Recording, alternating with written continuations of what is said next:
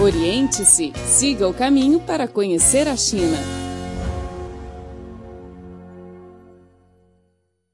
Olá, caro amigo, seja bem-vindo ao nosso programa Oriente-se. Sou Luiz Li, ao meu lado, a minha colega Denise Melo. Olá, Luiz. Olá, ouvintes. E hoje nosso programa está para lá de especial. Na semana passada, ouvimos duas reportagens sobre a região autônoma do Tibete. Hoje teremos mais duas reportagens sobre esta mesma região. Primeiro, vamos conhecer uma moça graduada da Universidade Tsinghua que trabalha agora no Tibete. Vamos ouvir agora a reportagem sobre ela. Oriente-se, o programa que deixa você a par de tudo o que acontece na China. Wang Biyan, de 23 anos, proveniente do nordeste da China, graduou-se na Faculdade de Ciências Humanas e Sociais da Universidade de Tsinghua. Em 2014, ela foi à escola de Bai de Lhasa, na região autônoma do Tibete, juntamente com uma equipe de auxílio de educação enviada pela Universidade de Tsinghua, começando sua vida como professora no Tibete. A maioria dos graduados quer ficar em Beijing ou ir a cidades grandes como Shanghai e Cantão. No entanto, Wang Bian não hesitou em ir à região fronteiriça com uma altitude média de mais de 4 mil metros. Ela conta-nos o motivo que a fez ir para o Tibete. Em primeiro lugar, fazer auxílios de educação foi sempre o meu sonho. A minha universidade tem muitos projetos de auxílio de curta duração, por exemplo, ir à escola primária na zona rural de província de Hebei nos fins de semana. Mas naquele momento precisava trabalhar na comunidade artística da universidade e não tinha tempo livre.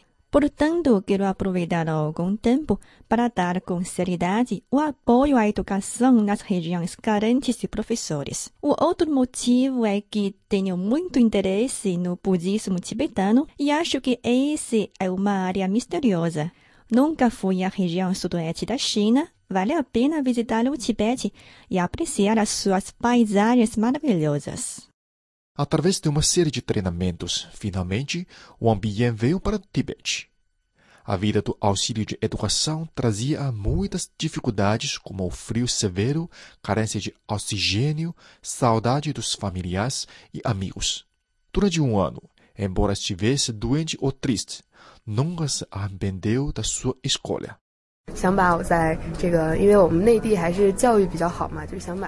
Quero trazer recursos educacionais e a minha compreensão sobre a educação de qualidade aos lugares que precisam. Isso é o seu desejo e o estímulo que a impulsiona. Após a chegada da escola de Pai de Lhasa, Wang Biyan dava aulas de história aos estudantes do primeiro ano e segundo ano do estudo secundário. E também dava aulas de dança aos estudantes do estudo primário. Ele tem 24 aulas a cada semana. Isto é muito trabalho.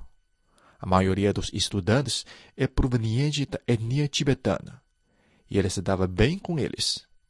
Graças ao seu talento e dedicação, Wang Bian tornou-se professor responsável pela turma do quinto ano do estudo primário. Ela disse que, como uma professora responsável, tem mais trabalho e mais responsabilidades do que outros professores. Precisa acompanhar os seus alunos 24 horas. Pensa que assim aprendeu mais e obteve mais do que a sua contribuição.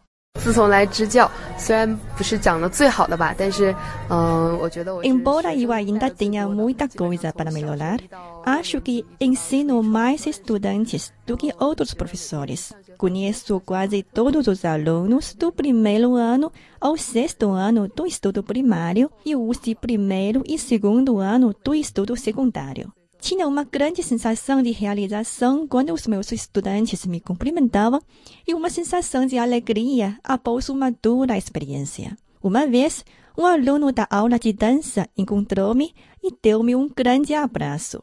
As pessoas devem procurar mais experiências quando ainda são jovens.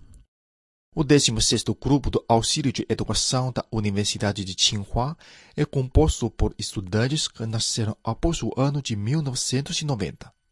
Eles prolongam um ano de fazer mestrado e trabalham nas regiões remotas como Tibete, Qinghai e Gansu. Está mudando a situação atual da educação no oeste do país através do seu trabalho. O ambiente diz que a maioria dos pais dos estudantes é muito ocupada e não tem muito tempo para ensinar os seus filhos. Por isso, tem que gastar mais tempo e pensamento para os orientar Através de um ano de trabalho, ele já tem muita experiência para orientar os seus alunos. 在跟他们沟通上，你必须不能把你自己当做一个老师或者当一个一个真理的。 Não é possível me considerar uma professora quando me dava bem com eles, mas como uma conhecedora de verdade. Os estudantes sempre mantinham silêncio quando eu falava com eles, por isso preciso pensar no ponto de vista deles e perguntar por que pensam nisso. Isso é muito importante para minha carreira. O ambiente conta-nos que se sentia muito alegre quando trabalhava. A sua vida com auxiliar de educação é um momento inesquecível e uma experiência preciosa. O Cripor oferece a página na internet desde o dia 20 de dezembro de 1999 em português.cri.cn. O conteúdo online está dividido em várias seções: notícias, temas, cultura, economia, música, esporte, blog, rádio online e vídeo. Caro amigo, para ajudar o desenvolvimento da região, hoje em dia, muitos intelectuais do interior do país estão trabalhando em vários setores, enquanto os residentes locais também trabalham arduamente para melhorarem sua vida, aproveitando seus recursos e tesouros tradicionais. A medicina tradicional tibetana é um destes tesouros. Sim, na segunda parte vamos ouvir uma reportagem que você vai saber como o governo chinês e a região autônoma do Tibete protegem e desenvolvem esta medicina milenar. Oriente-se, o programa que deixa você a par de tudo o que acontece na China. O Tibete sempre foi uma região muito misteriosa, seja pelas montanhas de neve, o Buda vivo, o Palácio de Potala. Ao longo de milhares de anos, a medicina tibetana também apresenta muitos mistérios a serem desvendados pela humanidade.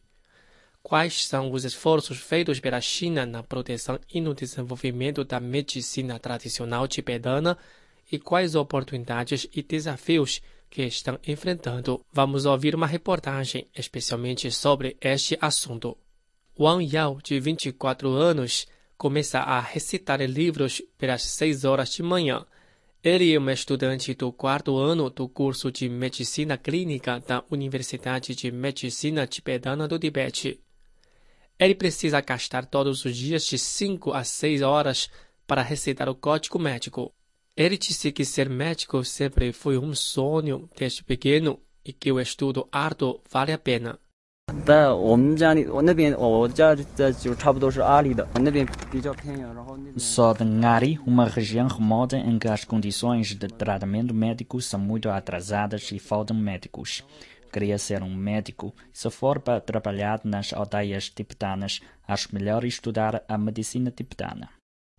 A Universidade de Medicina Tibetana é a única escola do gênero e tem agora 1.147 estudantes.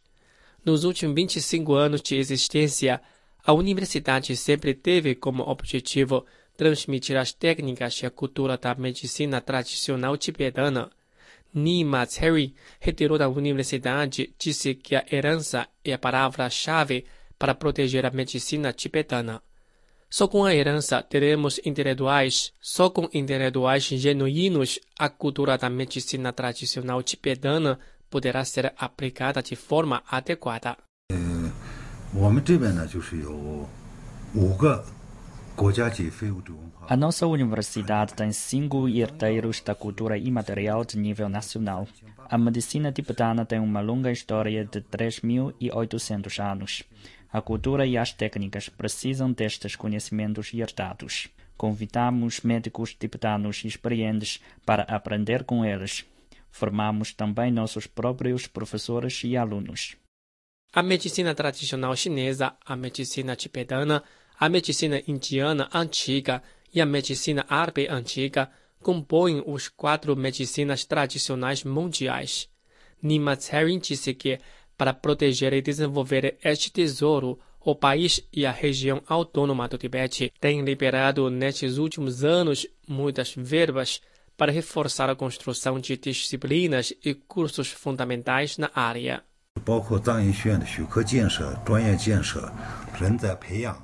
O país tem muitas políticas preferenciais para a construção das disciplinas e cursos e a formação dos intelectuais. Na região autónoma, o governo também dá muita importância, oferecendo ajuda às infraestruturas, investimento nos projetos, pesquisa e desenvolvimento. A Universidade de Medicina Tipedana é uma miniatura da proteção da medicina tradicional tipedana pela região autônoma do Tibete. Em 2006, a medicina tibetana foi incluída na lista de patrimônios imateriais. Nos últimos anos, a região tem lançado uma série de medidas de proteção e está ampliando os apoios ao desenvolvimento da medicina tibetana obtendo resultados excelentes no tratamento médico, educação, pesquisa científica, industrialização, etc. Segundo dados, até 2013, há 30 instituições do tratamento médico de medicina tibetana e 2.232 pessoas trabalhando neste setor, ocupando 14,8% do número dos médicos e enfermeiros. O rápido desenvolvimento da medicina tibetana ajuda a aliviar o sofrimento dos doentes. Porém, a medicina tibetana ainda enfrenta os impactos da medicina moderna e sofre com a proteção de matérias-primas dos remédios. O especialista e diretor do Departamento de Doutorado da Universidade de Medicina Tibetana, Yang, acha que, quanto à metodologia de pesquisa e meios de diagnóstico, a medicina tibetana pode aprender medicina moderna.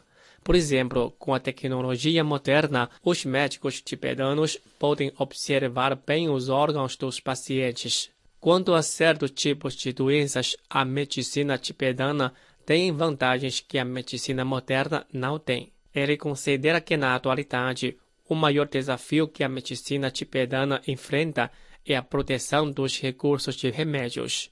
A insuficiência na proteção vai afetar o desenvolvimento sustentável. 现在的话，药材这一块，我一直在呼吁，药材，呃，如果不保护的话， Sempre faço apelos pela proteção das matérias-primas dos remédios, especialmente os recursos nas zonas altamente frias. Os departamentos já estão conscientes desta realidade e começaram uns projetos para produzir estes materiais. Porém, acho que ainda precisamos de acumular muita experiência neste aspecto. Sem as matérias-primas, não podemos colocar nossas teorias em práticas. Ficamos desarmados. Quanto à promoção da medicina tibetana no exterior, Yang, que estudava na Universidade Howard dos Estados Unidos, acha que o reforço das cooperações e os intercâmbios podem ajudar a aumentar a influência da medicina tibetana no mundo. 走出去做宣传，一个是呃专家学者进行交流。 Temos que fazer propaganda no exterior. Por um lado, mandamos especialistas para o exterior para fazer intercâmbio, e por outro lado, exploramos o mercado nos países ocidentais. Ao discutir com as pessoas de lá sobre medicina tibetana, o maior obstáculo é a falta de informação. Os ocidentais acreditam mais em dados do que na palavra. Para que os ocidentais aceitem a medicina tibetana, o melhor meio é a comprovação dos efeitos através dos ensaios científicos. Yang disse que a elevação do poderio do país oferece boas oportunidades para o desenvolvimento da medicina tibetana. Ele acredita que, com esforços de todos, a cultura da medicina tibetana, que possui uma longa história, será conhecida e terá confiança de cada vez mais pessoas, trazendo assim mais benefícios para pacientes. Você é daqueles que acha que a China é exótica e misteriosa? Então ouça a Rádio Internacional da China e saiba tudo do país que mais cresce no mundo. http